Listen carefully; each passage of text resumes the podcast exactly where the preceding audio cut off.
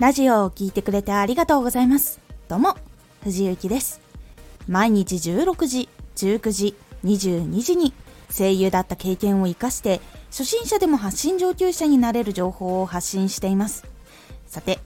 今回は発信始めるときは発信アプリ選びが大事。発信しようと決めたらまず自分が行う発信にぴったりのアプリを選ぶことが大事になります。同じラジオアプリでも特徴が違ったりとか他の発信アプリにもそれぞれ特徴があるのでしっかり自分に合った場所っていうのを選んでいきましょう。まずあなたはどの発信をしたいですか？文字で発信したい？写真で発信したい？動画で発信したい？音声で発信したい？ベースはまずこの4つの中から選ぶことで結構まず変わっていきます。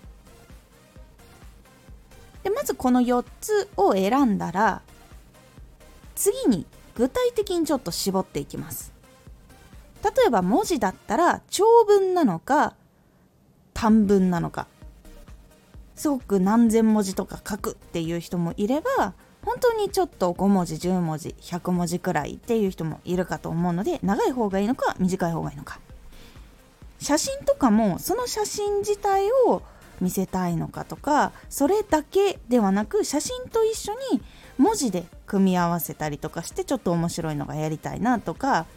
あとは写真と音。写真にうまく効果をつけたりとかしてスライドみたいなのを作って音をつけて動画みたいにしていきたいのかとか動画でも映像作品にしたいのかとかレビュー系なのかとか Vlog なのかとかエンタメ系なのかっていう風に変わっていきます。音声とかだったら情報系なのか音楽系なのか朗読系なのか ASMR なのかエンタメ系なのか。結構いろいろこの辺でも変わってきます。のように自分がやりたいことってどういうことなんだろうってもうちょっと具体的に絞って考えていきます。でそこまで来たら次アプリの方を選んでいきます。文字で長文とかだったらノートとかもしくはアプリじゃないんですけどもう自分でブログを開設するとかいうのもありです。自分でブログを一から作るプログラミングからやるっていうのは大変なんですけどブログを簡単に開設できるサーバーとかっていうのもあるのでそこにいて自分のブログを開設してそのサーバーのレンタル料をお支払いするっていうやり方でも自分のブログっていうのは開設することができるので長文だったらそっちがおすすめです。で短い文だったらもう皆さんもよくやっている Twitter とかそういう部分になってきます。Twitter だったら140文字とかなのでそちらがおすすめになります。で写真と音でショートムービーみたいなの作りたいんだったら短かったら TikTok とか YouTube ショートとかもありますしもちろんそれで YouTube で長編作ってもありだと思います。で写真と文字だったら Instagram が結構やっぱり印象的には強い皆さん知っているものになるのでそちらがいいかと思います。そして動画系だったら映像作品とかレビュー系 Vlog とかはもう結構 YouTube にあることが多いので比較的 YouTube でチャレンジをしていった方がいいかと思います。で短いものとかだったら TikTok TikTok だったら手軽に見るっていうところにつながるのでそこから逆に YouTube に流れてきたりってこともあったりします。でそのレビュー系とか Vlog とか映像作品作ってリアルタイムで放送したいなって思ったら試写会を開いたりとかもしくは生放送をする。で同時に一緒に見ましょうみたいな感じにすることで結構変わっていきます。生放送系だったら結構いろんなものがあるんですけど映像が流せるところいわゆるパソコンからの配信も可能っていうところを選ばないといけないのでまずは YouTube は確定でそれができます。その他アプリはものによってこう何かをかませるとできたりとかっていうのがあるのでいろいろあったところを選ぶのがいいかと思います。そして音声音声系だったらがっつり行きたいんだったら Voicy。でエンタメ系とか雑談系とか結構そういう楽しみ系が多いのがスタンド FM にもなります。もちろん情報系もあります。もちろん情報系もあるのでVoicy よりかはちょっとスタンド FM の方がこの情報は合うかもしれないなっていうのがあるんだったらスタンド FM の方が向いているかと思います。で今スタンド FM 生放送もあるんですが他にも生放送系だったらショールームとか Pococha とかもあります。で生放送系中心のアプリっていうのもあってその中にえっ、ー、と音声のみで配信するっていうのもあったりするのでそこも調べてみたりすることで結構変わっていきます。本当にアプリ今結構いろんなものが主流で出てきています。で有名なものもあれば出てきたばっかりっていうアプリとかも本当に様々あるのでその中で自分がまず発信したいことってどんなことだろうっていうのを決めたらアプリを選ぶっていうのはやった方がいいと思います。大きいところも小さいところも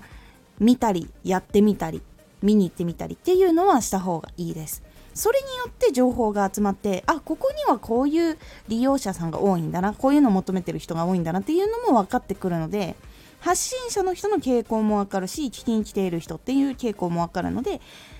そこの組み合わせで自分が一番やりたいなこういうところだったらやりやすいなっていうところを見つけていってそこからまず中心に始めていくっていうのが一番おすすめになります。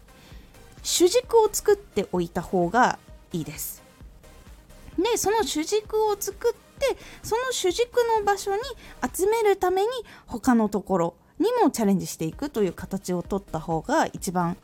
やりやすかったりとか自分が楽しんでいられる期間っていうのもやっぱり長いのでそちらの方がおすすめになっております。アプリ選び失敗すると自分がこう発信していることを求めている人たちが別のアプリにいたりとかすると結構やっぱりロスになっちゃったりとかする部分にもあるのでできるだけその求めている人とここだったらちゃんと届けられるかなつながるかなっていうところもちゃんと見てやっていくのが一番最初に大事な部分になりますので発信を始める時はまず自分がやりたい表現方法でそれに合ったアプリを選ぶっていうことが大事になります。もし自分がやりたいことと合っていることがバラバラの場合もあります。その場合は文字写真動画音声。試してみて自分が続きやすいもの反響がいいものっていうものを選び取って新しく活動を始めてみるっていうのがうまくいきやすかったりするのでやりたいこととできることが一致しない場合もあります。なのでその場合はどちらかというとやりたいことよりできる方を優先してってそのできることにやりたいことを乗せていくっていう方法を取った方が比較的進みやすいのでそこも